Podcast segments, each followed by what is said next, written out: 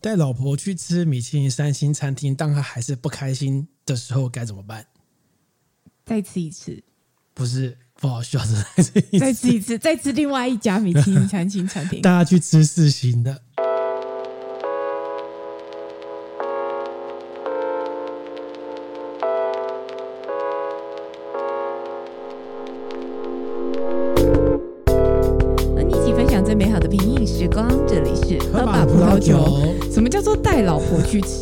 你给我说清楚，你老婆是有付钱的好吗？跟老婆一起去吃，好对，讲清楚。跟老婆一起去吃，OK，嗯，好哦。这一集我们要来分享我们一个前阵子做了一件这个我们很少做的事情。不太，通常不太会这样做。认识振宇哥之后，就是我破产的开始。哎、欸，不要这样讲好不好？没礼貌。你赚到的是精神上的富足，就是开始破产了、啊，Okay. 开始开始挥霍无度。嗯，好，我们前阵子去吃了这个刚刚才变成米其林三星餐厅的这个泰瑞。对，嗯，然后，哎，我们怎么去吃啊？先讲，先讲一下这个过程好了。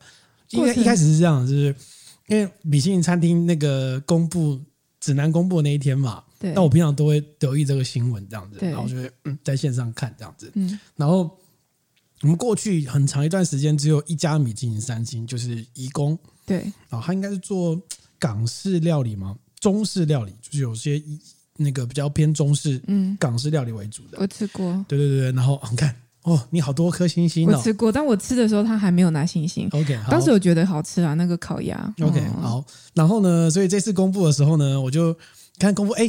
有新增两家米其林三星诶，然后其他其中一家在台中，一家在台北，台北就是这个呆华泰瑞，嗯，然后我就哎马上上去订，然后我想说哎先订起来嘛，嗯，看起来那个订那个订餐系统面还有很多天都有空位，嗯嗯嗯，就看了一下显示，然后这边有空就先订起来好了，嗯，结果订完之后呢，再隔两天去看全满了，那是三个月内全满了，嗯嗯嗯，很合理吧，嗯，所以我就不错哎，以后先订起来。就光看米其林指南之后，先定起来，会破产啊！然后破产 对，然后那个泰瑞它有分中餐跟晚餐两个版本。那我中餐比较贵，中餐好像是我记得是五八八零，中餐比较贵，呃，晚餐比较贵，晚餐比较贵，是五八八零之类的加一层。然后中餐是三八八零加一层。那我就订中餐嘛。嗯，那我们刚好下午要去看演唱会，所以就丰富了一天。嗯，然后呢，订起来之后呢，他说：“哎，三八八零加一层，两个人加起来要不少钱呢。那怎么办呢？”然后我们就在开始想说，哎，我们还好像还有一些这个这个吃到饱的餐券，然后拿来卖掉好了，然后卖掉之后变卖家产，换一餐米其林，看多可怜。不是不是，因为年纪渐长了，你吃到饱你也吃不了什么，而且那些东西。那个吃到饱又不是非常厉害的吃到饱，你大概想出来是那个东西嘛？不会，我好想吃想想哦。但我们没有吃过，但我们没有想想餐券啊。对，我们没有想想餐券，对，就是两两个吃到饱的餐厅。因为那些吃到饱的餐厅我们都吃过了，什么？我觉得好像金华的伯利厅之类的嘛，吃过了、哦、之类的。然后嗯，吃到饱大概也就那样，但是米其林三星好像没有吃过。泰瑞没吃过。我说哎，那好像很合理。然后我们两个就商量一下之后就。把餐券卖一卖，来，哎，就好像可以。这是一个陷阱。对，对，对，刚开始振宇哥订到泰瑞的时候，米其林指南刚公布三星餐厅，就是说公布星级餐厅名单的时候，他就说，然后他就秀一个截图给我看，就他立刻去泰瑞的官网订下来了，然后他就说还订得到哎，之后搞不好就订不到。我说哦，好啊，我想说你订那干嘛？然后他还边开玩笑打趣说，那不然可以转让。转售有没有加五百转售之类的？我们跟那个黄牛了，对对对对对对对。然后，但他在订餐的时候是要刷刷刷卡的。他定定位的时候，他会先，哎，我记得好像是他会先绑你的信用卡，嗯，然后你在指定的期限内，如果才取消的话，就是你 no show，嗯，或者是你指定的期限之内没有取消的话，你要被扣两千块的费用。哦，很合理，因为因为米其林餐厅它的位置也不多，所以它的那个都是 table 都是算好的，分都算好的，泰瑞只有八桌，都算好的。不是啊，那那你这样子刚开始就没有办法转让吧？不不一定啊，转让我就转让你去，他付钱给我就好了，他付定位费给我就好了。OK，对不对？然后呃，反正后来我们就法餐就卖一卖啊，然后后来那天就去吃了这样子。嗯，然后你一开始到那个，因为到那个那个泰瑞那边的时候。嗯你有什么心情吗？记得吗？没有什么心情哎、欸，没有什么心情。哦哦哦哦，因为因为那个他隔壁栋的一楼是若啊，嗯，然后我就想说，哦，若看起来就是果然就是比较漂亮，就在外面就一楼，然后落地窗，然后你就会看到它里面那个极具特色那个那个木型的那个装饰这样子，嗯、对，对，但若只有二星而已。而且这两家的开幕时间应该差不多，嗯嗯嗯，然后风格也差不多，但是若的就是台台式发菜的风格。若因为江振成的关系，所以他的名气很响亮啊。对对。那后来我们还要去查嘛，就是若现在的价格还是比泰瑞高价。嗯，他可选择的比较少，所以会贵一些些。感觉没有，我记得不，我记得它最低的价格就是跟泰瑞晚餐是差不多的。嗯。因为我很久以前看过，我那时候看好像不是，不是很久以前看过。我们那天吃完，我知道，我知道，我是说我很久以前看过的时候，好像不是这个价格，我不知道为什么。好，不管，反正就是这样。然后呢，就去吃嘛。那呃，我们先讲一下我们一开始到那个餐厅的想法，好了，好不好？我们一开始到那个餐厅的想法是，我们一开始到那个餐厅的时候，我觉得餐厅比比想象中小，蛮小的。对，就是它大概就是就这样讲，刚刚八桌而已，然后。其实就是一个小而美的餐厅。对。然后我看到的时候，那些那种餐厅都会，你会有一个大片的那个窗户，可以看到那个厨房里面的样子，嗯、就看到厨房里面厨师在弄弄弄弄，还有主持人在弄弄弄。我说哦，好像《宫梅中 Tokyo》那个木村拓哉日剧一样哎，就是这样小小的这样子，你知道？原来米其林餐厅都没有办法供应很多的量，所以它的本来就位置都不多。嗯。我一开始觉得蛮期待、蛮兴奋的。哦，是哦，因为我呃我。第一次吃到三星餐厅，嗯嗯，然后而且是正三星，就是他拿到三星之后吃才去吃，不是那种什么他还在二星或一星、对对对，那我也是啊，我也是啊，对对对，所以一开始觉得蛮期待跟兴奋的。嗯，OK，然后一开始进去坐坐定之后，然后服务生就帮你拉椅子啊，就是你可以想象，因为米其林它的评选，它有一部分是服务嘛，嗯，然后再加上泰瑞呢，这个泰瑞其中有一位这个。外场服务员又拿到了今年米其林的服务大奖，嗯，就是表扬最厉害的服务员。OK，所以你可以可以想见，你应该要体验一个是有非常好的服务跟餐点的内容。嗯嗯嗯嗯嗯，对。那我们那天总共吃了七道菜，是吗？对，七道菜加不含不含茶跟咖啡啊，不含茶跟咖啡是七道菜加一个茶跟咖啡，然后我们还有点酒。嗯，对。我点了无酒精饮料，那你点了酒。对对。对然后，所以我们来讲一下这个这个餐厅的菜色的部分。然后值不值得？值不值得？我们，我们不要一道一道，值不值得？我们不要一不要一道一道讲啊，就讲你觉得印象深刻好的地方。我印象先讲好的，好的地方哦。嗯、OK，好，因为我们在在某年振宇哥生日的时候，我们有去吃过，当时还是一星，现在已经升为二星的那个木舍的那个沃达尼斯磨坊。详情请见我们去年。哦，今年或去年？不是今年的去年三月左右附近的 podcast 对对对对对，然后它是一星嘛，嗯、那当时一样就是你你大概米其林餐餐厅星级餐厅大概那个模式其实是蛮像的，嗯、然后会有说菜啊，会跟你讲一下这个菜的来历啦，然后跟你说可以怎么样使用、啊。但我觉得三星服务明显比较好。对，我要讲的就是这个，就是当时我们在在那个沃达尼斯模仿参访。我每次会忘记。好，反正当时在吃的时候，我印象很深刻，是我们的服务生他他说菜蛮。蛮蛮 AI 的，对，就是他蛮 蛮公式化，王品王品 style，嗯、所以所以你大概可以理解说，啊，也许他就是可能新新进人员，或者是反正就比较稚嫩吧，这样。那你你在就是这一次泰瑞明显感受不同，就是他的服务非常的细致，服务细致又不会让你有压力，然后很亲切的。对，然后跟你讲，跟你讲那个菜的东西，也就是整体的流程都蛮流畅的，所以服务的部分其实我觉得是不错。嗯，对服务部分我也觉得蛮细致，而且他细心程度是那种你站起来去厕所的时候，他就会把你的那个餐巾布折好。对啊，对啊，对啊。然后等你回来的时候会帮你拉椅子，大概到这种程度了。对对对，就是我觉得基本，但是就是。基本该做的都有做，然后嗯，他们做的这些东西，其他的餐厅也会做。会吗会帮你折餐巾布吗？我觉得会诶、欸，每次离开都帮你折。呃，我没有碰过，不是不是每一家餐厅都会有，但我觉得这个并不是一个难事。但我要讲的是说，但它的服务呃舒服的程度是让你不会觉得很矫揉造作，会觉得很不舒服，或者是太有距离感都不会。嗯、我觉得它就是一个舒服的样貌的那样的服务才是一个。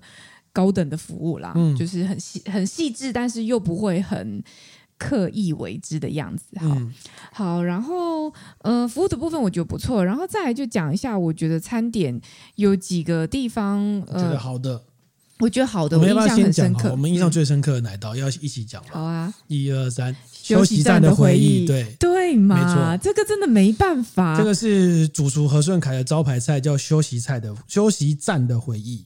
哦，这个这个菜，我觉得大家去吃过应该都会有印象哎，因为它一开始端上来是一个呃呃，你可以看到一个可能是比较茶色的，像饼干状的一个盘子嘛，就是一一块，然后下面有一颗。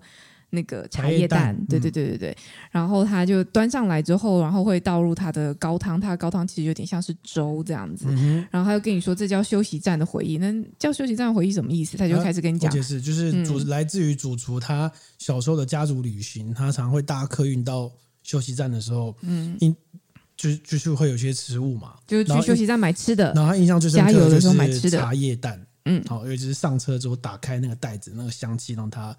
觉得这个这个印象深刻，所以他的做法是用普洱茶去去这个腌制茶叶蛋、乌骨鸡蛋，嗯嗯嗯，对，然后下面衬了一些甘薯跟米粥，然后那个米粥呢，那个它的那米粥好像是用鸡汤做，我忘记了，对，鸡白汤，鸡白汤，鸡白汤，然后鸡白汤熬的米粥，嗯，然后上面有一个在蛋上面有一个饼，那个饼是荞麦做成的脆饼。对，然后脆饼上面有非常多的点缀，包括说这个香草啦、酸豆啦、毛豆泥、红曲泥等等，做成这样子。有兴趣可以去他的那个 F Facebook 上去看。他有解释，对，它其实他上面那个点缀弄得五颜六色、色彩斑斓的，看起来赏心悦目。但事实上，它的吃进去的味道呢，它就是粥的配料。嗯，它就是很适合搭配那个粥去做配料，嗯，但它做配料又不是做，例如说什么啊、呃，一整个肉松就放在上面，或者是它就把它做的细细小小碎碎的，嗯、但你吃下去整个融合在一起，包含那个茶叶蛋，它的中间的蛋心也是流流心的嘛，嗯嗯嗯、然后整个吃下去，然后再搭配那个粥底，它其实里面还有菜脯，对，但菜脯我本来我平常是不爱吃的，嗯。放在里面，你只会觉得增加了那个咀嚼的口感，但是不会感受到，呃，我平常不喜欢吃菜脯那种酸酸酸咸感，嗯、就有有有一些菜脯它的酿的，就是腌制的太酸咸，我不喜欢，但是它完全不会，它就是增加一个嚼劲跟口感而已，然后吃起来非常的呃非常的温润滑顺，然后又又又有一点点的。饱足感的满足，嗯、对，所以那道菜是我觉得色香味整体都很棒，而且印象很深。而且因为荞麦饼上面点缀了很多不同的东西，然后那每个东西都有不同的味道，对，所以你吃的时候那个整个层次是非常非常丰富的，对，对，你也不会，非常厉害，对，非常厉害，你也不会觉得说天哪，我吃米其林三星一顿五千块，你给我拿一个茶叶蛋，嗯，也不会，也不会，我觉得那道菜做得很好，就是超级深刻，就是，而且在我们去之前完全不知道那是主厨的招牌菜。我不知道，不知道。所以吃完之后，你完全会对那道菜有印象。嗯，对对对对对对，就是就是真的是蛮厉害的。然后还有没有什么其他道你印象深刻的呢？嗯，还有什么印象深刻的？让我让我看一下，因为我最喜欢的就是休息站的回忆。嗯、然后其他的，呃，我们第一道其实它是一个番茄汤嘛，嗯、对不对？嗯。他当时因为振宇哥有跟他有问，他有问说有没有什么忌口的，嗯、然后我就说女方、嗯、女生。不吃不吃番茄，番茄对对，于是主厨就举一个 special 的版本。对，这个是一开始服务生来的时候，就我们刚坐定，服务生就有先问我们，就说、嗯、那汤有没有要换这样子，然后就大概问了一下番茄汤长怎么样，怎么干嘛，要讲一讲。然后后来服务生又说，那不然帮你换好了，好不好？不是不是不是帮你换，他不是这样讲，他是他事先就已经知道你不吃番茄，所以他就跟你讲说，今天为你有特别准备一个特别的版本。是雪夫特别的一个一个没有番茄的另外一种汤，然后问你要不要换？对啊，我的意思是这样、啊，所以不是，所以描述是雪夫已经知道本来要给你的是不是番茄的版本，但是你会犹豫点说你嗯，这个三星餐厅搞不好它原本的那个餐点的设计是是完整的嘛？你会想要试试看，是啊，不确定，是啊，但最后我们觉得还是用了一个就是帮你准备的特制的版本的汤，最后是。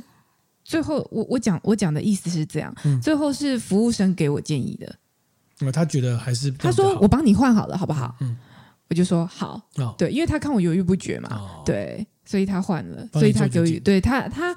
你不能说帮我做决定，他呃，他给了我一个决定的建议。我突然想到我们的室内设计师，为什么？呃，就是好的设计师就会给你建议，不好设计师就是给你 A 跟 B，让你自己选。对你说他是好还是不好？我没有讲，我没有讲。OK OK。好，所以最后换了一个栗子汤。然后上面有一些红茶，红茶的慕斯这样子，特别。那它其实就是很像那种蘑菇汤，弄得像 cappuccino 那样非常非常浓郁的这样子。然后我觉得味道蛮好的，味道蛮好的，就是很香很浓郁。然后我稍微喝了一下振宇哥的番茄，我觉得。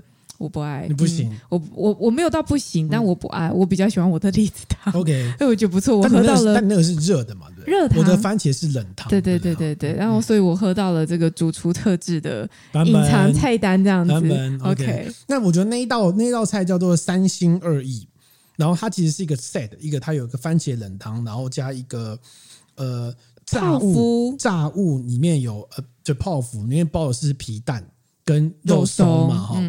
然后我觉得这个设计是好的，因为番茄汤是冷的，然后酸，然后搭配炸物，这个整个融起来非常好吃。嗯，就是我第二道印象深刻的。嗯、呃，那那个那道也不错。那还有、嗯、还有它的那个前菜，它不在菜单上的迎宾小点，你有印象吗？它、嗯、是一个黄瓜，小黄瓜，仿科科俄呆哦，仿仿俄呆的做出来就是很像有一个怎么讲炸春卷的那种样貌嘛，嗯、就用丝瓜包起来，然后去。去去裹起来，然后去下油炸，然后里面是什么鱼肉慕斯，嗯、还有蚵啊，就是一些海鲜的鲜味这样子。嗯、然后刚开始我觉得很有趣，你知道，因为它的迎宾小点看起来就是很呃台式的风味的样貌，嗯，就像一个炸春卷那个小样子。然后但吃下去虽然也是满口油，它的确也、嗯、也做足了那个台式小点的油腻感，我觉得是有的。嗯、但是那个油，呃。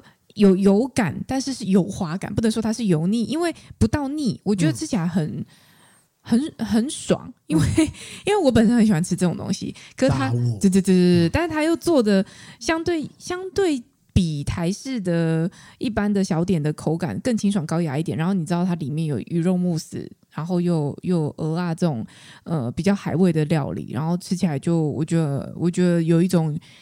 喜悦，一开始迎宾小点，有一种喜悦，就觉得很舒服，然后很好吃，然后很开心，因为毕竟是炸物，然后旁边又用了一个辣酱。小朋友，只有小朋友才因为炸物而开心的。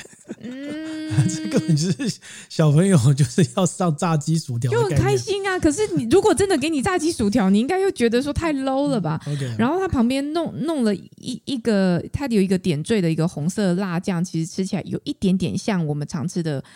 辣丸的酱料，嗯嗯嗯、但是它是做有一点辣的版本，啊，就是再去提升这个、嗯、这个这个炸春卷。我们就之前他说他是炸春卷，那个炸春卷的那个味道，我觉得整体来说，就一开始迎宾小点我很喜欢。但，我必须说，你看，你如果听我们一开始的描述，会觉得说啊，好像你多描述一些那种台湾小吃，然后对去吃一道跟我三八八零加一层，这个到底是什么东西？对我必须说哈，像。呃，我我大概录节目前，我大概去看了一下米其林的网站，去访问主厨何顺凯的看法。嗯、他一直有提到说，他其实很多的想法都是以台湾的记忆作为灵感发想。譬如说，刚刚那个休息站的回忆也是嘛。嗯嗯嗯、然后他也有做过这个一道做用粉蒸肉做发想的这个小点啊，也是很台湾的东西。嗯、然后他也有做过以夜市牛排作为发想的主菜，就夜市牛排加。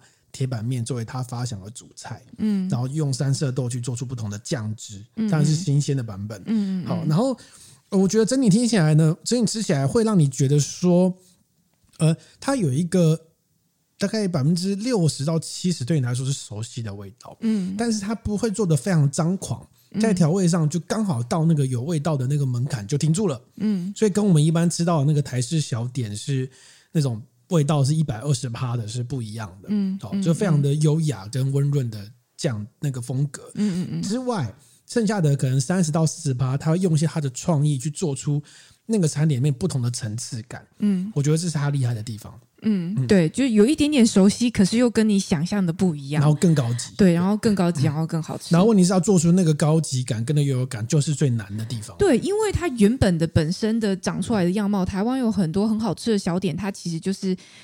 呃平价，然后便宜，然后他会用可能大量的油炸、大量的面粉什么的，因为它毕竟就是一个比较平价的小吃，所以它使用的食材是没有办法很高级的。嗯你要把它做高级的时候，它有时候就会偏离它原本的风貌了。对，没呃嗯，就有一点呃，就是不到地了的样子。嗯嗯所以他要怎么样掌握去其糟粕，取其精华，嗯掌握它原本的那个精髓的样貌，但是又给你一个 全新感受，这样子。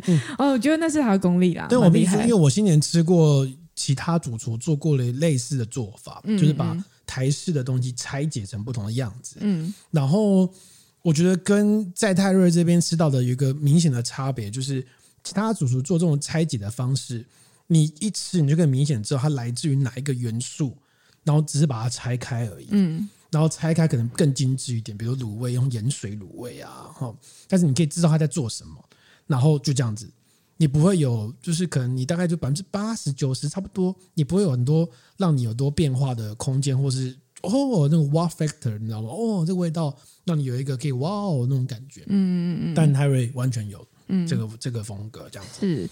那还有什么你觉得好的吗？还有什么觉得好的？我想看看哦。我觉得还有一道蛮好吃的，就是那个叫做秋水伊人。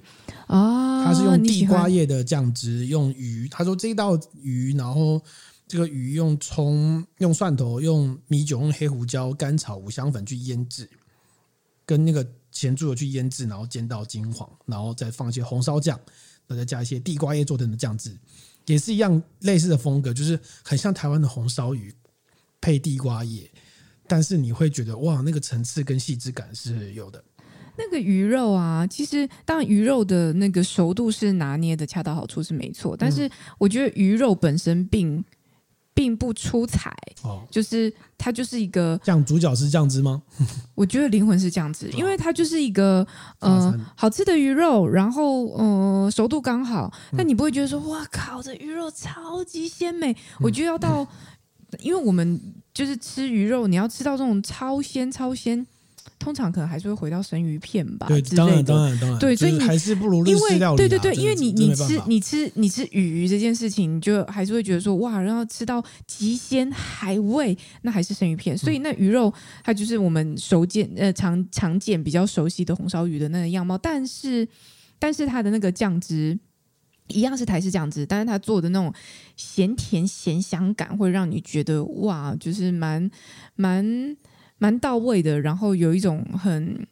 很很想再来一口的感觉，这样子，嗯对对对，会让有一点意犹未尽感，所以我我倒觉得它那个酱汁这样很灵魂，做的很巧妙。然后再来就是面包很好吃，面包不错，但是面包我们一直在讲说跟教父，你觉得教父比较好吃吗？哎、教父的面包真的是因为当下你不会预期说这一家的面包应该要很好吃，所以我在教父吃到面包的时候，我很想说？面包好好吃上面是哦，牛排馆，你搞什么鬼啊？对，然后还被人家取笑说你去牛排馆吃面包觉得很好吃，然后咖啡也很好，连咖啡都做的很好喝。哦，真的，他后来收尾的、咖啡跟茶呃对我们回来回来，泰瑞，我们现在是讲泰瑞嘛，嗯，对不对？泰瑞泰瑞，对，就最后收尾，他可以给你选茶跟咖啡。我选茶，你选咖啡嘛？对你选茶，我选咖啡，然后我选了拿铁。嗯，很普通吗。我不是，我要跟各位讲，如果你们要去吃，你们不要选拿铁。为什么你知道吗？嗯因为我我不知道它最后面上的咖啡茶跟咖啡，它会有很甜、极甜的糖果，小点心去做糖做茶、做茶跟咖啡的搭配。嗯，然后它那个它那个多甜，它是它是它是那个费南雪，然后跟法式软糖。哦，法式软糖超爆甜，拜托你们千万不要选拿铁，选你选咖啡就好。你选拿铁就是整个你会搭不下去。嗯我最后拿铁没有喝完嘛但，是拿铁是好喝的，拿铁就是拿铁也好喝的，不马虎。拿铁真的是好喝的。嗯对对对对对。就是那个苦味跟甜味是非做的非常的融洽的一个版本。对对对有对对对，但我要讲一下好的好的部分讲完了吗？好的部分，呃，差不多，讲完了。好，我们要进入深水区了。我们刚刚讲完了都，们要开始被骂了吗？我们刚刚都讲好的部分。我们要得罪我们刚刚没有得罪米其林圈了吗？我们刚刚没有 美，食圈。我们刚刚没讲到的部分呢，就是因为要留在就是我们觉得不好的部分，好不好？好，如果你刚刚觉得我们是在溢美之词的话，好，现在开始我们要进入认真的部分。真心话，你先讲好了，好吧？你先讲。我先讲菜色好了。有一道菜我真的不理解，哦，哈，叫做凯凯尔谈，嗯，就凯凯就是凯子的凯，凯凯尔谈。哎，这道我有列上去哦。它其实是它其实是一个生菜沙拉的样貌啦，对，有一些炸猪皮之类的，对，然后有一些生有生虾，它炸猪皮跟甜虾，嗯，有甜虾这样子，然后它中间弄了一个酱汁，酱汁非常的肥厚，是以剥皮辣椒为基底点上去的一个酱汁，嗯，然后我觉得总体来说。酱汁我喜欢，生菜沙拉我也是喜欢的，虾子我也是喜欢。我觉得这道菜它的每一部分我都喜欢，但是把它合在一起吃对我来说是奇怪的。嗯、我觉得总体来说它并不是合在一起，并没有一个融合感，而是像在各自表述。嗯、有时候我们都会说，呃，到底是。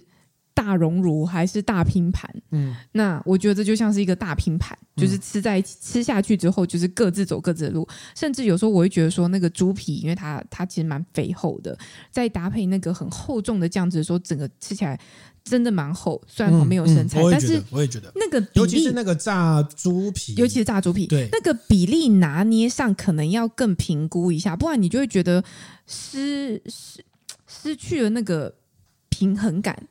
就会觉得倾斜往倾斜一边，往超级超级肥厚的那一边。而且这一道凯凯尔谈呢，它的下一道是休息站的回忆。如果比起来的话，你会觉得这一道其实比下一道更肥厚一点。对对对对对，是反过来走的。对，我觉得猪皮跟那个，然后呃甜虾，甜虾也很好吃，但甜虾放在那边也也真的是肥了点。对，但甜虾其实是很好吃的啦。对，嗯。然后这一道菜我最困惑的点，其实是它的盘子的颜色。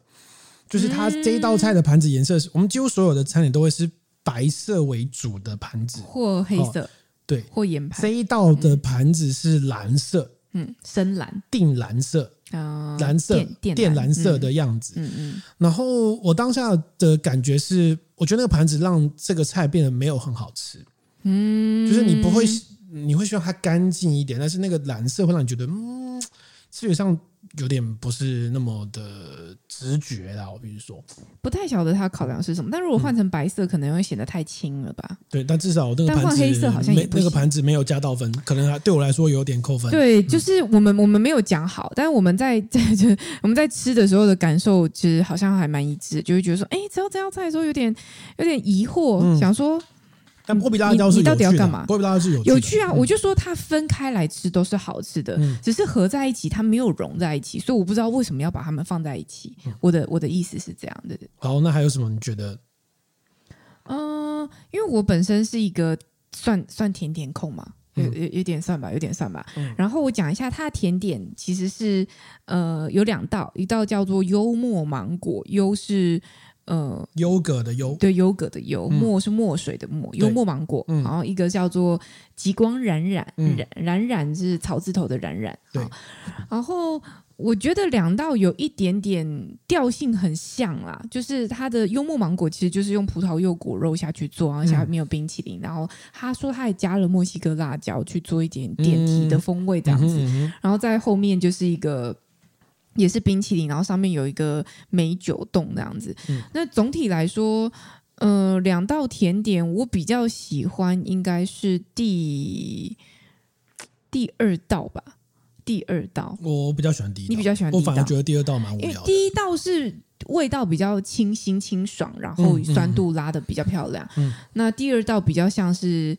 传统甜点的样貌这样子，嗯嗯、那嗯，总之我觉得第一道和第二道并没有做出明显的差异跟分别。我印象深刻，其实那时候我们去吃那个沃达尼斯磨坊的时候，他也是他最后收尾的甜点也是两道，哦、然后两道他做出了一些差异化。他、嗯、有一个是用啤酒做的冰淇淋，你有没有印象？有，有对，我觉得那个甜点就做的蛮蛮蛮漂亮的，给你一个蛮蛮舒服的收尾这样子。嗯那他这边的甜点做的风味都偏保守，嗯，没有很张狂的样貌这样。当然，我说我不是说甜点一定要很甜啦，OK，只是就是做起来就会觉得说前面跟后面其实没有差很多。那那个冰淇淋就是酸酸甜的冰淇淋就很像，所以我觉得、嗯、就就有点可惜这样子。然后我这边的一个是，我觉得它的主餐这个炙手可热是猪肉猪排，对，然后就是一样嘛，就米其林那种摆盘。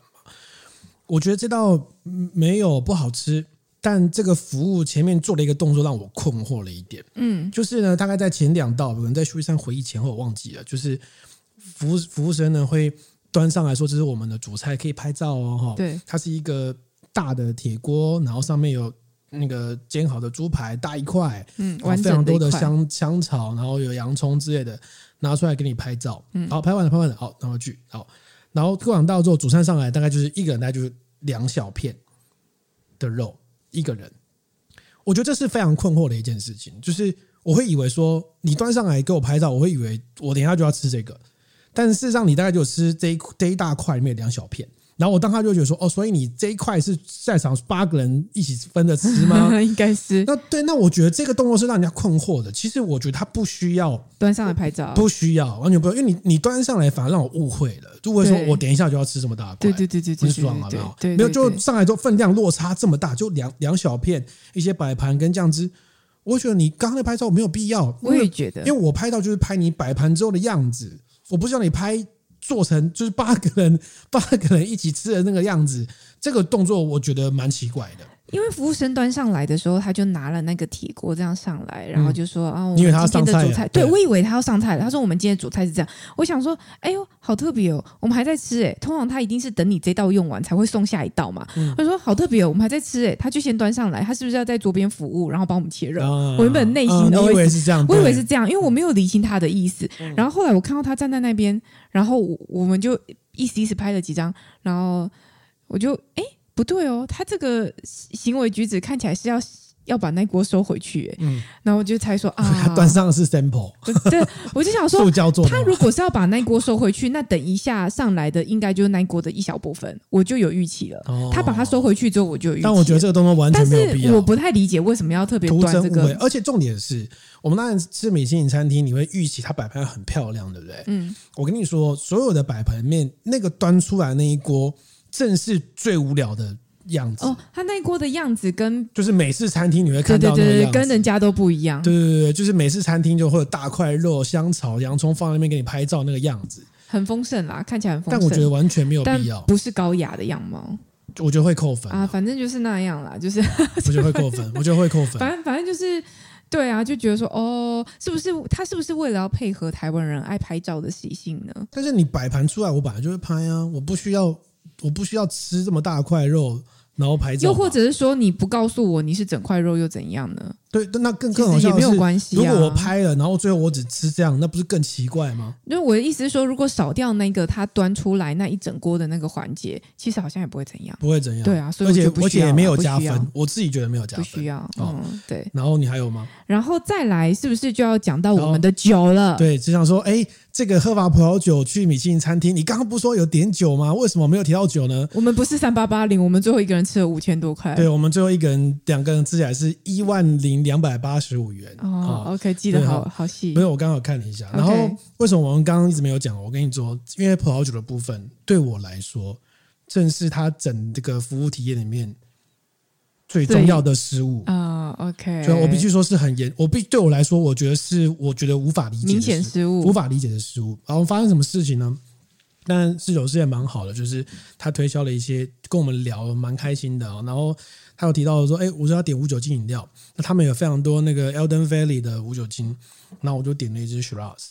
那我本来还有问说，啊，那你这个 Shiraz 它是酿成酒再把酒精抽掉，抽掉，所以我问他说会不会有单宁？那你有单宁？你我看到你后来的菜有一些海鲜会不会不适？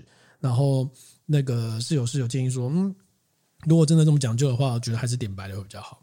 那后来想想说，嗯，我还是点红的，点 Shiraz 啊，无酒精饮料。那我觉得是好喝的，就是它即便抽掉酒精，你还是有一些感受到它的影子，跟我去那个祥和吃到的无酒精饮料。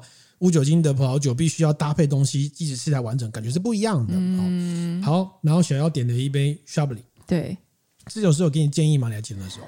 呃，那时候我我想看看他有给我建议吗？他应该有大概泛泛的讲一些些，因为其实他也不理解说你对葡萄酒的喜好跟想法。大概，然后我就问他，因为我看了，我想说我还是挑白的好了。然后看了一下，我问他说。呃，Riesling 是甜的嘛？还有说是甜的嘛？嗯、就是有带有甜。然后我就想说，哦，那我不要，我不想要喝甜的，所以最后我就挑了一个 Chablis。嗯、我大概问他啦，嗯、那他有给一些小小的建议跟参考，这样子。嗯、好，那这时候重要的失误就来了，就想要喝了一口之后，他发现他的酒里面有一些细小、很细小的悬浮物。对，看起来像是有软木塞的碎屑，虽然很细小，嗯、但是其实有一点多，有点多，有一点多，一点一点一点点。对对对对对对，有一点多。然后我就看了一下，我觉得嗯，怪怪的，我就给郑宇哥看，我说，哎，这这酒里面是不是有？对，后来我也看就有，对对对对对。好，然后呢，我们就因为它其实它不是只有。它不是只有在酒意里面，它很多是漂浮在上面，所以我觉得其实有一点明显。嗯，我真的觉得有一点明显。嗯、好，那我们就跟那个侍酒师讲、嗯、说，哎，这上面好像有一些漂浮物这样子。然后他就说，侍酒师很快的反应就说，嗯、就是用那个 Carven 举酒器。那个针穿进去之后，它会有一些碎屑。嗯，那如果你在乎的话，我们帮你过滤，再拿上来，好不好？嗯，然后然后我们犹豫了一下，就说好，好，这样子，这样子。然后大概没多久就过滤完，就这边拿上来了。嗯嗯嗯。好，我觉得这个地方问题在这边了哈，就是呃，如果有我们听众，如果有人不知道那个 Carven 举酒器，跟大家解释一下，嗯，它是这个近几年出现的一个新时代的取酒器，概概念上像是一个机器挂在这个酒瓶上，嗯，然后它会有一个很细琐的针穿过那个软木塞。抽出那个酒液之后，它可以把一些惰性气体再注到那个葡萄酒瓶里面去。然后，因为它的针很细，所以你抽出来之后呢，软木塞会有一些天然的愈合。那这样就可以达成什么？你不用打开软木塞，又可以让那个酒维持很长一段的时间的这个品质嘛，哈。但软木塞但那个螺旋盖当然不能用。那后来很多餐厅都很爱用这个机器，一台大概要。八千八到一万三千六不等，这么贵啊！然后它有三个版本，好，然后最豪华那个版本有很多不同的颜色，所以这个泰瑞用的是比较高级的那个一万三千六那个版本。你还记得？我去查了一下，因为它的颜色不一样。嗯，然后再来就是，当你如果那个针穿进去之后，它会有你要注入那个惰性气体，它那个也会卖单卖那个气体嘛，那个气体一组是八百。所以其实有点贵，有点贵哦。然后，所以但对餐厅来说，它供应单杯的酒，如果它的客人不多，点酒人不多，用这个方式，它可以让开瓶的酒维持很长一段时间的相对稳定的品质，是很合理的。嗯。但是我觉得有个点是，我们跟室友是反映说，他反应很快，他马上就解释了那个理由。嗯。我觉得是你代表你知道，其实会有这种情况发生，比如说那个针插下去，不管是插错，或者是软木塞本身品质不佳的时候。它会有一些碎屑造成滴在酒液里面，对，而你试酒了，对，这件事情是代表说你没有 check。如果你过去试酒发生过这个经验，我觉得应该要 check，但你没有 check，特别是米其林三星的餐厅没有 check。对，然后接下来第二个反应是过，我们因为我们当然知道软木塞在酒里面是不会有任何影响的，嗯，但它是不能给客人喝到的东西，至少不是你要喝的东西吧？我还问了一下振宇哥，我说软木塞。可以吃吗？它可以吃吗？它是一种，它是可以吃的食物？增加一些木头的香气是吧？没有没有没有，我们知道风味风味不会影响，但是我意思是说，它是一个我可以吃进去身体里面的。当然不行啊，不然你打开之后，然后配酒嚼两下嘛？不行嘛。所以不管怎么样，至少它不是餐厅要给我的东西。对，至少它就是一个不能吃的东西嘛，不能吃的东西。我觉得第一件事情是，如果侍酒师知道有可能有这样的问题，他必须要 check。然后如果没有 check 就上桌，我觉得是他 loss。嗯，好。然后第二件事，我当然觉得没有影响。那过滤完之后，他觉得这个 loss 之后，他就端上了清过滤后的酒。酒。然后之后再也没有再谈论这个问题。就是你看后面这么多服务，他后面问你菜，呃，问每一道菜都介绍。最后还问我们菜习不习惯之类的问题，对对，他会是细心知道说你不喜欢吃番茄，克制的一个版本，拉椅子折餐巾纸，他再也没有问这次酒我们的想法是什么。我觉得这个让我们后来出来之后，心里留下了一个最明鲜明的印象，就是这是一个 loss。好，因为好，我呃，对我这样讲好，就是说，如果今天，如果今天你你吃一顿就是一千块，一千块其实都还算有一点价格了吧，对不对？但是你吃一顿一千块，你可能觉得好吧，那就这样子。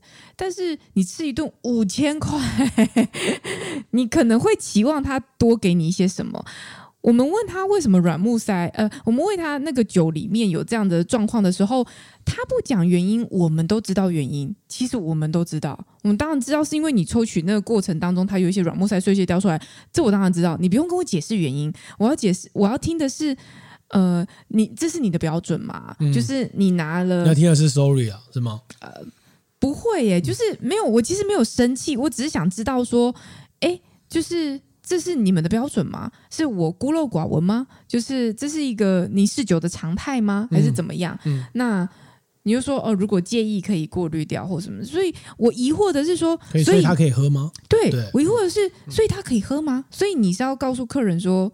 这这样的酒是是是，就是端出来的样子是你要给客人的样子吗？我我其实是在意这件事情，嗯、就是说，嗯、没错，嗯，你有先去你有先去理解这件事吗？如果说今天是在侍酒师的训练、侍酒相关的训练跟理解上，会觉得要端这样的酒给客人吗？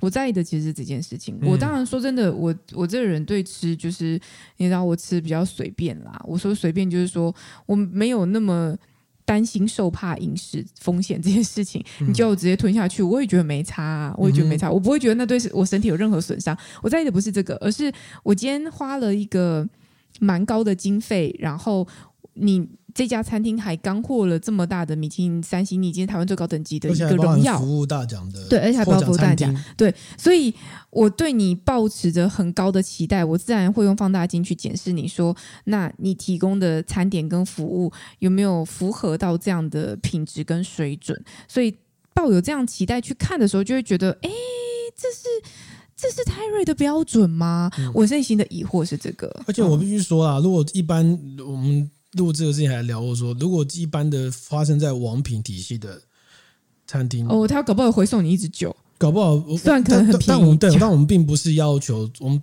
并不是觉得说他应该要怎么就。就第一个是你服务上端出一个无法喝的东西，这个你的你的处理的 SOP 是过滤掉，对对对对对，然后就跟客人算了吗？你的你的回馈是你的回馈是这样，会让我困惑说，难道你你这瓶你这杯酒？本来就会有，本来就会长这样。你觉得长这样合理？原厂建议就是最好加一点软木塞之类之类。哎，不不不不，我真的我真的会开始这样疑惑，因为你的那个处理的方式会让我觉得说，还是你觉得这就是一个正常的样貌？其实没关系，你平常也都是这样喝，还是什么的？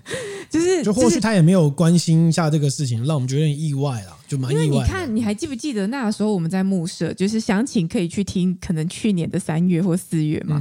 我们那时候去木舍过夜，然后我们在。饭店房间里面，嗯、服务人员不知道在打扫还干嘛，他不小心开错房门，开到我们的门，哦，这非常严重，对，对非常严重吧？但其实他开到门之后，他立刻发现里面有人，我几乎没有看到他了。对，我有听到，但是有听到那个开门的声音。啊，房间饭店就这么小，所以其实他虽然打开只有站在玄关，但是你大概就知道说，哎，怎么有人突然闯空门？然后他立刻道歉，嗯、然后立刻道歉之后，他做了什么事情？没有道道歉完之后，呵呵道歉我们就本来就道歉就算了，对对对，对，就没多久他又来敲门，然后就说啊，不好意思，就刚刚。打扰到你们，然后就就送一瓶酒过来。对对，好，那我们当然那个酒并不是我们真的很贪图什么东西，就是说他有表达他的诚意。那你觉得哦，这个饭店，我们当当时好像拍上了讨论，就是说原本是负分的项目，变成加分，变成加分的项目。对对，虽然说那酒就是就是一嗯，不是酒的问题，就不是酒怎么样名贵或怎么干嘛的问题，嗯、而是说他有这样子的心意跟想法，你会觉得这个服务。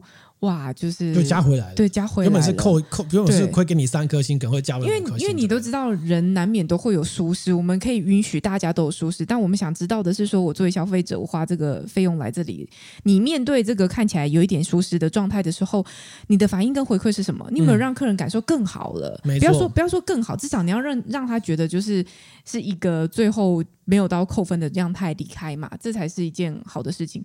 而且我们都知道在，在在服务业上，你真的发生什么问题，客人是不会在你面前去纠正你的。没错，他只会事后回去 Google 评论啦、嗯嗯、Podcast 叨念啦，嗯、就是大概是这种。嗯、对啊，所以你当下有没有把那个客客人情绪处理好，这件事很重要。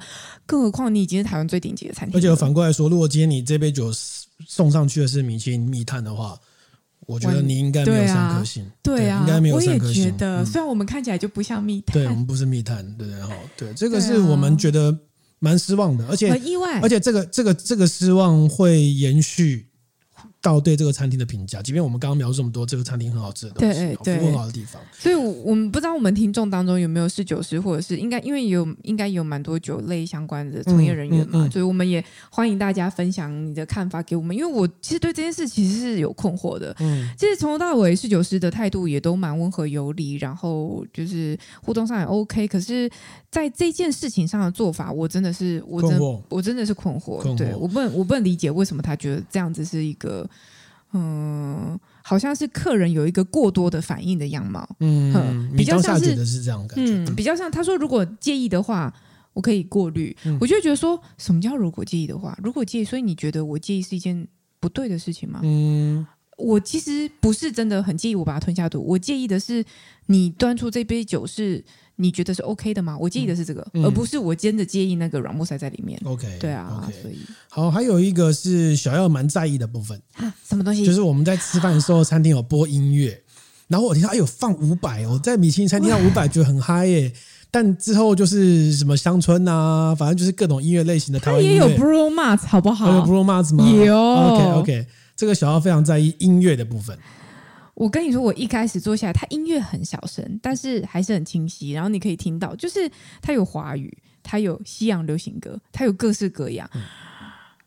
我觉得很怪，我觉得很怪，原因是第一个，你的音乐调性全部都落差，对，有乡村，有 funk，有 rock，有 R&B，对，有 rock，然后还有呃台式呃就是经典华语的那种样貌，这样。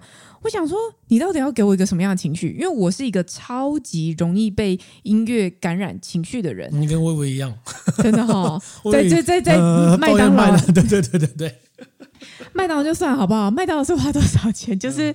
对呀、啊，可是我我我去吃我去吃饭，你你你，不然你也给我一个一致调性。如果你今天真的都要经典什么，就是。九零年代华语，八零年代华语随便，但是如果你真的要这样，那你就是给我这样的播放清单，我就理解你想要表达的样子。我理解你想要表达的样子，我跟我喜好的音乐曲风那是两件事嘛。嗯，我一定会有偏好的曲风，但是我可以去接受主厨想表达的意念。但不是啊，因为你给我风格太跳，我就会觉得说我情绪好跳。我前面听 Bruno Mars，我觉得哇好开心哦，然后后面突然来个五百，然后。Last Dance，然后就是嗯，终于 开始，哎呦，很棒哎！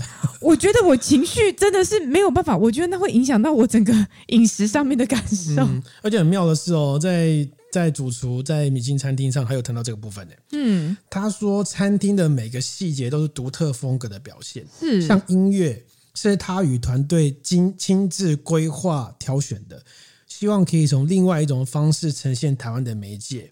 甚至有一些外国客人会主动问他们，他们放的音乐是什么，跟歌手是谁？哦，那是不是因为我们那一天去的都是基本上都是台湾人，所以他有放英文歌？但没关系，我觉得这不是重点，重点是说，对我也觉得，我我有时候听听人家，你知道，像去参加婚礼或什么干嘛，特别喜欢听人家音乐，因为你从这这个活动上面播放的音乐，你会得到一些。这个主人家的 taste 怎么样？我也是，我也是。对对对对对。所以如果他的播放清单很有趣的话，例如说他挑了一些呃很有趣的华语歌或怎么干嘛的时候，就觉得嗯好有趣哦，哎，就会得到一些新的感受。如果放的是蔡依林说爱你就不行。我跟你说，他如果从头到尾都放蔡依林，我觉得那也是一种风格。那就让他理，你就会理解说，OK，他可能是蔡依林狂粉嘛。应该不会在婚礼上播《玫瑰少年》很怪吧？我不知道，也许有人会，就跟你觉得不会有人钻戒弄迪士尼，人家就喜欢钻戒弄迪士尼一样。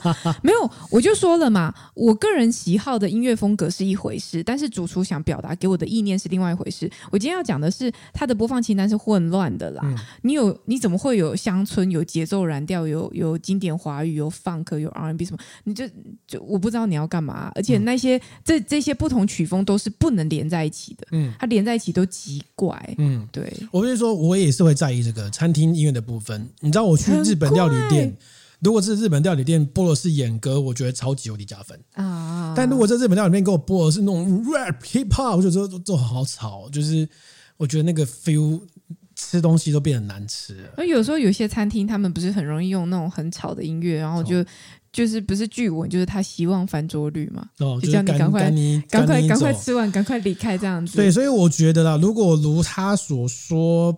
他觉得这是呈现台湾的媒介，也许他平衡，就是说你有可能有外国人，又有台湾人，所以我就 mix 一些就外国的音乐跟台湾的音乐放在播通过播放清单里面的话，我觉得不是不行，但是你的整体性。其实丧失蛮多的，或是音乐性的整体性上，对啊，或是或是说，我觉得他可以先，例如说这一 part 是乡村。如果可以啦，如果真的可以，因为我觉得可以，我觉得可以有更好的融合啦。对，或者是如果可以，我真的很想要这么做，就是说，因为我们其实他中午午间的时段就那一些，大家用餐的时间大概你就速度大概差个一两到两，对，可以玩到极致嘛，就是说搭配菜色，对，搭配菜色，然后大概这个区间里面可能十五分钟是这些。我我敢跟你说，如果今天我是餐厅的。Owner 的话，我一定会做这件事，但是因为我实在太在意那个音乐，啊、因为对我而言，音乐的音乐的渲染力这件事情可能会带动我，你知道，可能到三十到四十 percent。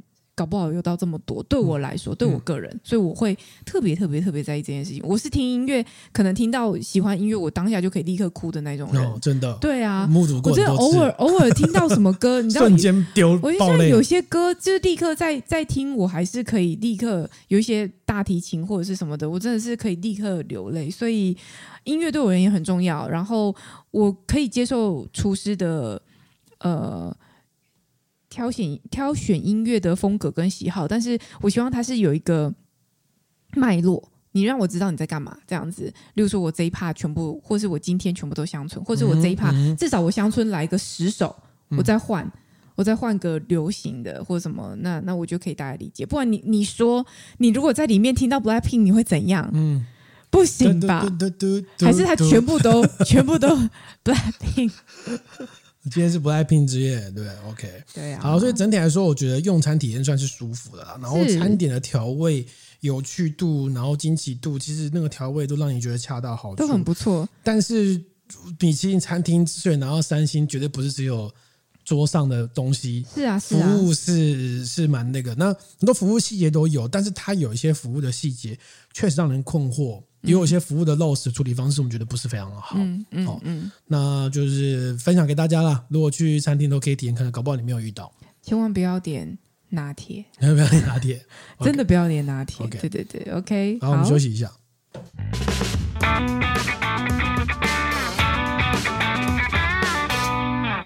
好，那我们最后来讲一下最近的留言啦。好，留言很多。好，那个就是我之前在西兰的那一集这样子引起了大量留言啊，对，好像持续一直都有嘛，嗯、对不对？好，那我们先来讲几个啊，就是。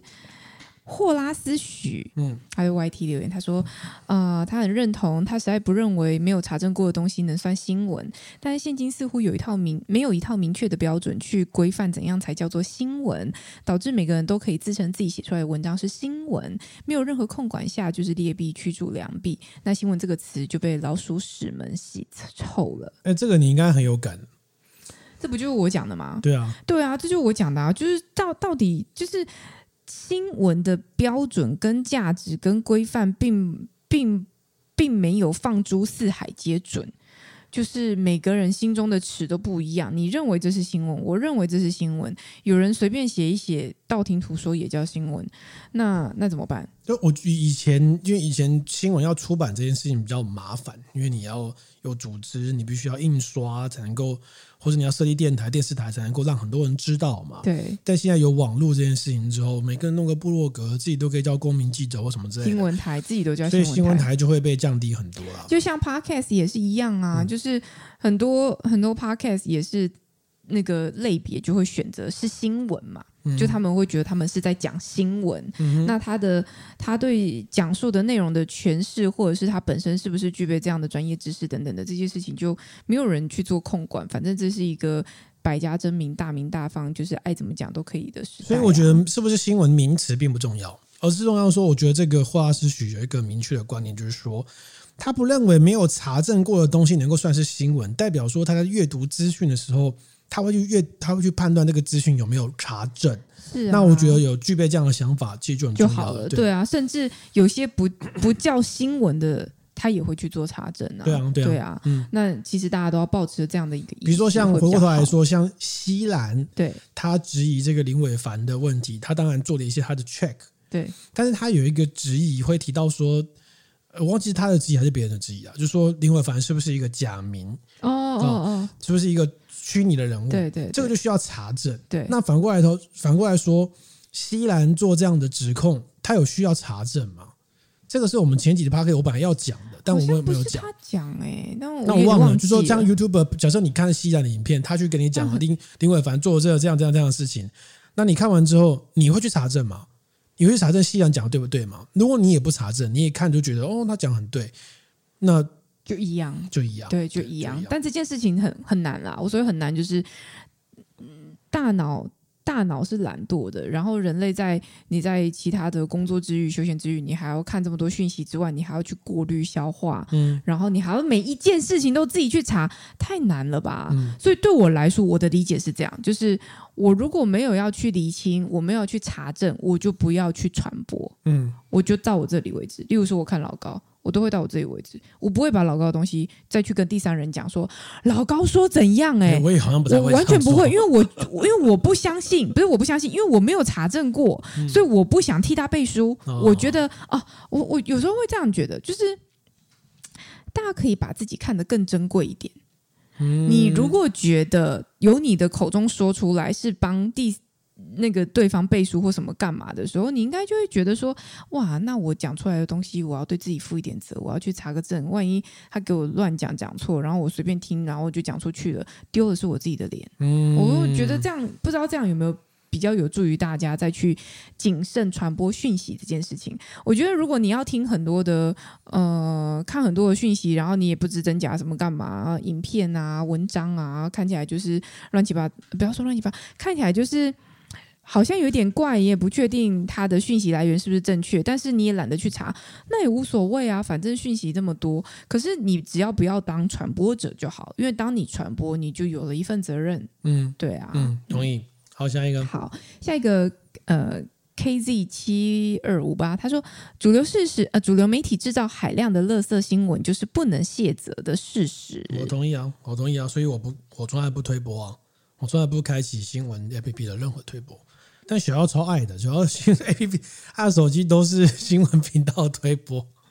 是啊，是不能卸责是，呃呃，对，但那那怎么办呢？那怎么办？我们讲的就是自己挑啊，自己挑啊。对，那就不要去看这些垃圾新闻。如果你觉得它是垃圾，你就不要看垃圾。我也觉得，对啊。好，在。Kenny Young Pig，他是不是留过啊？他说要解决媒体乱象的方法，我觉得最终还是需要是会有一个最终普世的共识跟关注，不管是从内部挂号教育记者的素质、老板的良心发现，还是外部挂号政府或某团体定制规范或标准、民众的舆论压力，都需要社会上有一定的共识，才能使这个议题好好的推进。所以，不管是西兰还是你们现在。在做的就是这个增加议题的关注度，就能好好改善媒体环境的一个助力。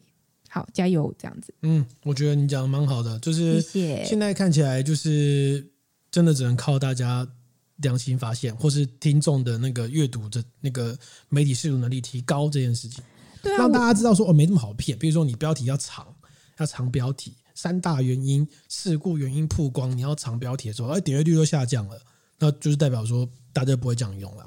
对啊，就是我觉得像那天志祺七七有在讲这个事件嘛，就是就是西兰这个事件，然后他他有一个反思，就是说他说我们要把这个决决定权交给别人嘛，就是嗯，我们要把就是。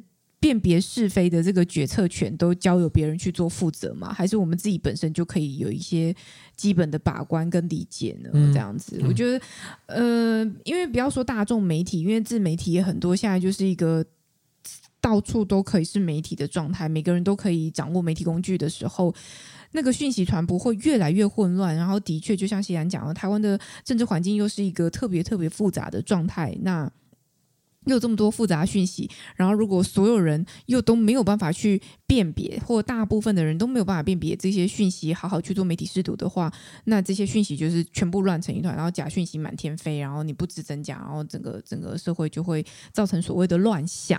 所以有时候这个乱象，你说媒体，它媒体乱象，它现在已经不只是大众媒体乱象，它是各式各样的主流媒体、自媒体、小众媒体、分众媒体，其实都有可能造成这样的情况。那我们唯一能做的，应该就是从自身出发去厘清这件事情。就当你如如果要变成传播者，回到我刚刚上面讲的，如果你都看一看，你也不会传播出去，那也无所谓啦，我觉得无所谓。但如果你要变成一个传播者的时候，你要用这种话来训诫你的小孩的时候，对不对？不要吃什么东西，或干嘛哦？嗯，对。然后生病要吃维他命 C 哦，OK，这也是一个就是千古的，就是传言啊，就是一个。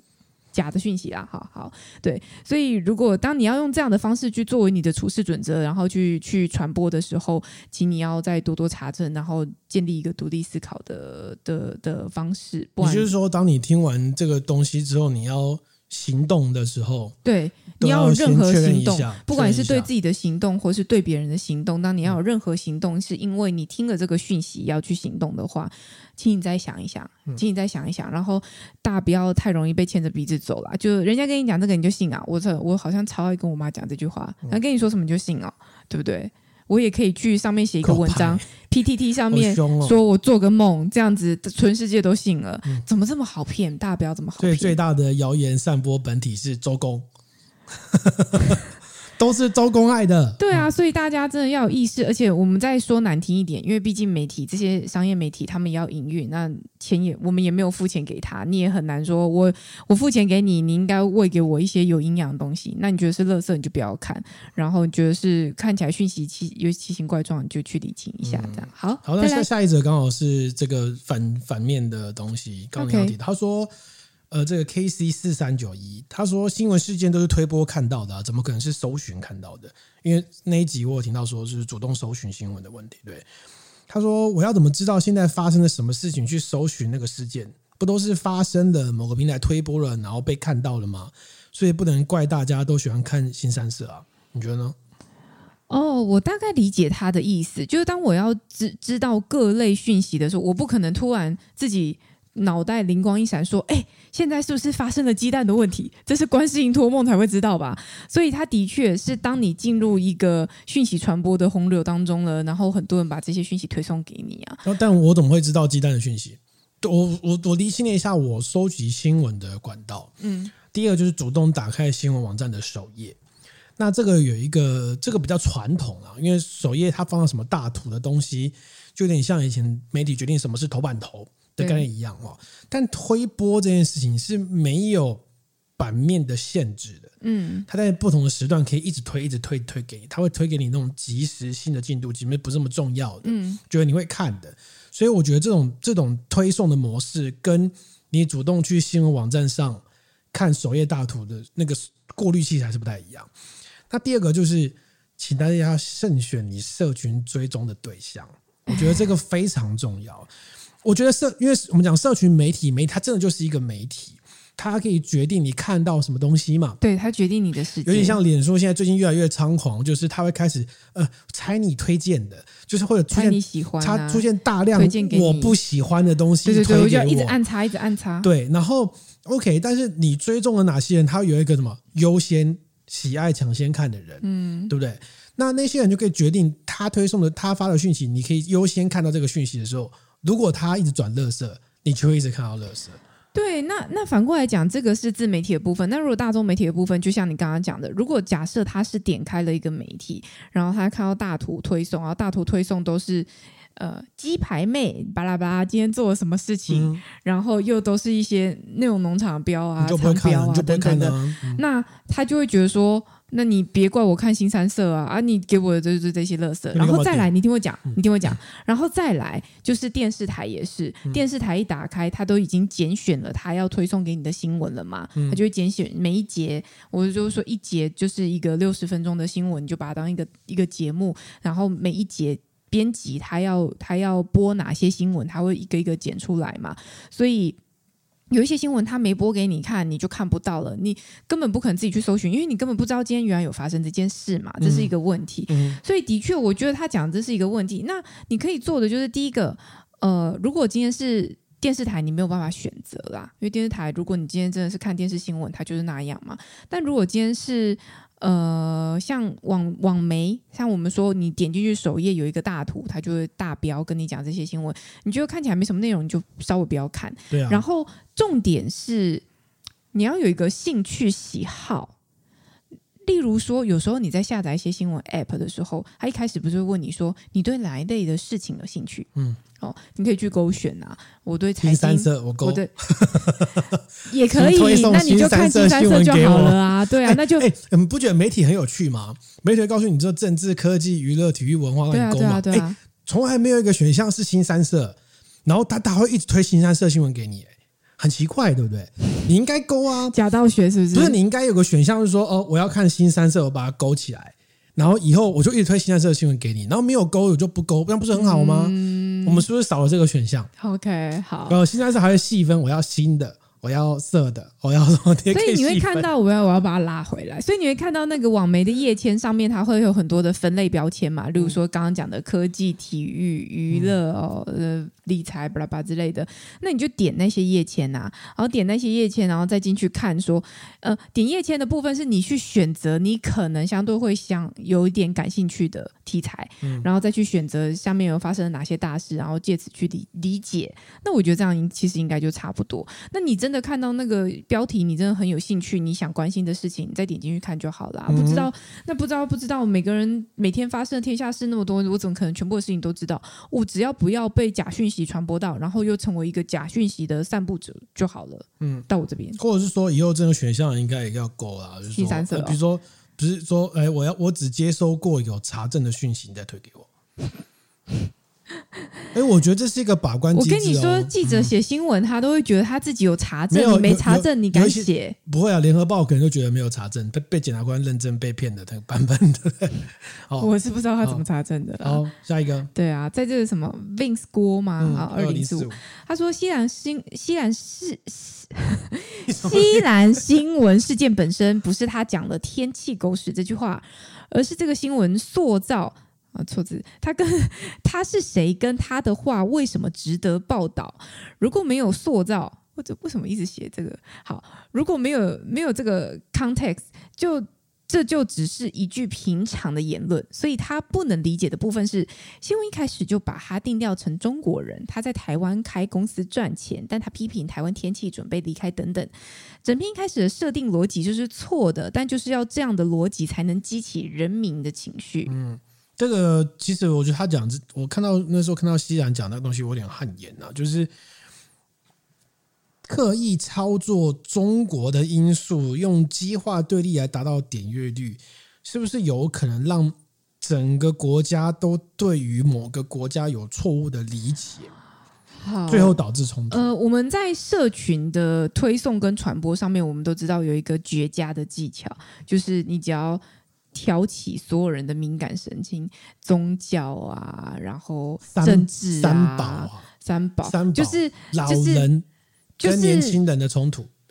好事，这怎么讲呢？就是坏事传千里的概念。通常就是特别特别容易挑起人们情绪的言论，它的散播的那个方式是加速、加倍速，是很快的。所以今天如果他要特别引起你的情绪反应，让你对这则新闻有感的话，的确他去帮你贴各式各样的标签，这件事情是特别特别快速的。而这件事情是特别特别糟糕的，但是大家都在做这件事情。嗯、大家，嗯、我讲的是大家，就是一般人，他做自媒体，他做 Facebook 什么的，我觉得很多人都在刻意挑起这种，嗯，这种样貌。这样，啊，对啊，就就跟我们下一篇留言一样，下一篇留言是一个 S E R Y P 六 X E L G 四 Y，这是一个奇怪的账号，他留作这个用简体字留作中国台湾省台北市。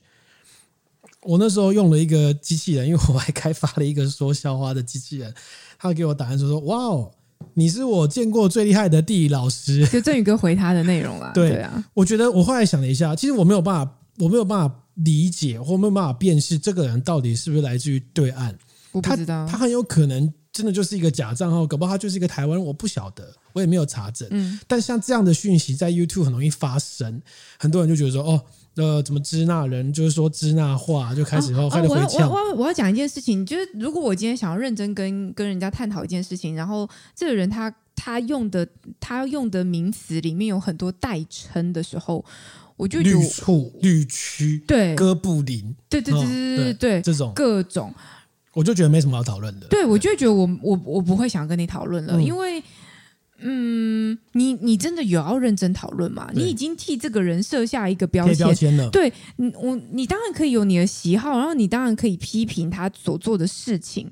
但如果你今天觉得这个人就是邪恶到不行，他就是个大坏蛋，我必须用一个很丑陋的名称去形容他，不只是人，或是事物，或是族群，或是国家。如果你都先用这样的方式去描述人，那大家有什么好谈的？就一点一点都没有客观的意思，人已经很难客观了，你根本就是主观到不行，你就是讨厌嘛，那那就那就没什么好说啦啊，那我觉得就大家不用认真讲话啊，没错，嗯，对啊，下一个，下一个是讲哎讲讲呃呃 O O R B O 九七四七，他说这影片值得被更多人看到，嗯。这应该称赞吧？称赞，称赞吧。谢谢，谢谢。怀疑？为什么要怀疑？没有啊，因为这影片值得被更多人看到，它也有可能是烂影片，值得被更多人看到啊。嗯、主持人讲很烂，值得被更多人看到啊。Okay, 要更多人来 diss，也有可能。Okay, 好，还是谢谢你。是，然后下一个留言是 Eddie John，他是透过脸书粉团私讯，然后他这个算是我们的老听众了啦。是，先前我们讨论甘油这些酿造的时候，这个他有来信跟我们切磋跟指正我们，非常谢谢他。专业听众，很棒，很棒。对，他说他。一直还有持续在听我们的 podcast，他觉得这一些年来有一些集数有做一些比较深入或有趣的探讨，他觉得很赞。然后另外他有纠正我在 EP 一四六的时候讲错 Robinson 的名字，这个我口误我更正过了。我在那个 YouTube 的那个那个字幕我有改过，对。然后说希望你们坚持制作华语第一的葡萄酒 podcast，我工作才不会无聊。谢谢，谢谢。华语第一。然后他说。请小妖不要担心，他说观世音菩萨是跨性别会不会演上？就是台湾在讨论同婚专法的时候，就已经很多人用这个方式来说了。哦，是哦，对。然后他是在他是在法国做采收，目前还在采收的工作这样子。然后我那时候我大概跟他研讨一下，提到有关于方形橡木桶跟葡萄酒为什么。不用标示酵母品种的问题，你们的对，我们有做了一些研讨，但我觉得很有趣啊，就是他觉得说有一些探讨，有一些新。的观念跟想法在葡萄酒界里面讨论，他觉得蛮有趣的，非常谢谢他一路以来的支持。嗯，天啊，他真的觉得好多，但我觉得好好窝心哦，好像个老朋友在跟我们聊天一样，真的真的真的真的。很有趣哎，真的很开心，是，这是一个很大的收获，谢谢你，也希望你继续支持我们，然后希望你工作顺利啊，对啊，希望你工作顺利。好，下一个，好，在 S H I N K 一二三，他说。为何会觉得台湾媒体不行？第一个就是掺杂过多的主观用词，带入了过多的个人情绪；第二个就是不分类、不中立，新闻混杂着个人文章、娱乐短片、各国景观，还有带风向报道。现在情况如同去文具店买支笔，就发现店家分类散乱，无法轻易找到你要的笔。好不容易找到了，笔的品质又不好，换了好几家，情况都差不多，甚至还有几家店会强迫推销某间厂商的商品，跟你说其他厂厂商的不好。文具店早已经不再是单纯的文具店了，因此现在我都不去文具店了，不如去什么有什么都有的生活卖场。虽然太多商品，卖场太大，但至少在这环境下，好坏的比参半，可以多去比较，多方位参考。偶尔去晃一下文具店外的广告或促销，看有什么有兴趣的，再跑去生活卖场找看看有没有更多类似的产品。我必须说，他后面那个比喻我听不懂。哎，对啊，生活卖场是什么？你可不可以 告诉我们？我听，不懂，我也要去。我听不懂。如果把它拿来比喻新闻机构，我听生活卖场是什么？前面文具店我可以理解，后面生活卖场我记听不懂。对，前面我理解，生活卖场是什么？还是他指的生活卖场指的是像关键评论网这种懒人包似的？我也不确定，反正听不懂。不，不一样啊，反正我听不懂，没关系。好，听不懂。嗯啊，我觉得掺杂过多的主观用词带入了。过多的个人情绪，这就回到我刚刚讲，就是其实媒体呃呃新闻新闻传播它的训练，新闻系的训练，它传播学系的训练，其实都会跟你讲你要怎么样，大概是审慎用字啊，中立啊。我们的立场是中立客观啦，但是问题是你的你在写新闻的时候，有时候也许是不查。就是不小心用入了主观的字词，因为有时候你知道这个东西其实要蛮小心分辨。那、啊、另外一部分是有时候那个下标啊，就是你用了挑动情绪的主观字词，它真的就是点阅率比较好，所以我觉得会最后变成是很多的主流媒体、大众媒体，它都会一直偏向哪一块，嗯，一直偏向哪一块，嗯、对啊，什么爆乳、大奶或什么之类的，我不知道，我觉得。本质本质上去讲这件事情都毫无意义，而且很莫名其妙，真的超级莫名其妙。你知道有一次，我好像在我个人脸书上面 po 了一张照片，然后那照片你 maybe 就比较低胸或什么干嘛，嗯、就差一点要看到，就是在往下看还什么之类的，嗯、就是就是胸胸部很久很久以前，可能还没有认识你之前还什么的。然后我记得好像就有男生男生的朋友就在脸书上面留言说什么哇，都看到事业线了，嗯之类的。然后我当下就是，我忘记我们去骂他了、欸，哎，要回他说，那我看不到你的生命线的，生命线在哪里？生命线在哪里啊？我不知道，不是因为事业线这个描述本身就非常的低劣，因为他在暗喻了女性有乳沟才叫做有事业。所以这个词超级坏的。当时所有媒体在事业线的时候，我看一次气一次。而且他暗喻的决定你的事业是男性决定你的事业。对，为什么？而且他暗他暗喻非常多的，我觉得很偏颇的价值观。例如说，这个主流社会喜欢奶大，有奶才是王道。有乳沟才是王道，然后有乳沟就可以为你带来事业，然后带来事业就叫好处吗？赚钱就是正确的世界价值观吗？这是正确价值观吗？你知道这里面有太多东西可以探讨，就是我一定要赚钱才是正确的吗？才是对的吗？我为人处事我不能就是赚个小钱开心就好吗？这样子，对，我一定要有事业吗？有事业才是正确的。成功吗？什么叫做成功呢？它可以无限扩展到很多东西，所以我连嘴都不想嘴，因为我觉得这件事情根本就是低劣到不行，嗯、低劣到我都不想要我自贬身价去嘴它。什么叫做事业线？然后有人这样在我下面留言，然后我忘记我是当下有回呛他，还是私讯有回呛他了，但就我对此很不满。所以你说嘛，但是他就是一个非常标签式的，然后很盖瓜式的去描述这则新闻啊，就是。就是对，所以这这的确不是好事，但我没有办法。好了，那我们今天的 Q&A 就差不多了。到这边哦，结结束。我们还有一大堆的 Q&A，我们陆续慢慢来。好哦，欢迎大家给我们更多的 留言跟回馈。OK，好，今天这集就到这边了。哦，你现在收听的是喝吧葡萄酒 Podcast，他是郑宇。哎，你最近对我没什么话可以讲啊？很糟糕啊！对，好，他是今天这个看起来相当清爽的小妖。如果你喜欢 Podcast，欢迎到 Apple Podcast 跟我们五星好评。你也可以到我们的 IG、我们的 YouTube，我们 YouTube 现在留言很多，你可以继续留，OK 的。好，OK，或者是你可以写新闻给我们，我们信箱是 y at tipsy with me。我差点你就要连续三集都讲错。哦，对了，好，就这样子，那我们下礼拜见，拜拜。拜拜。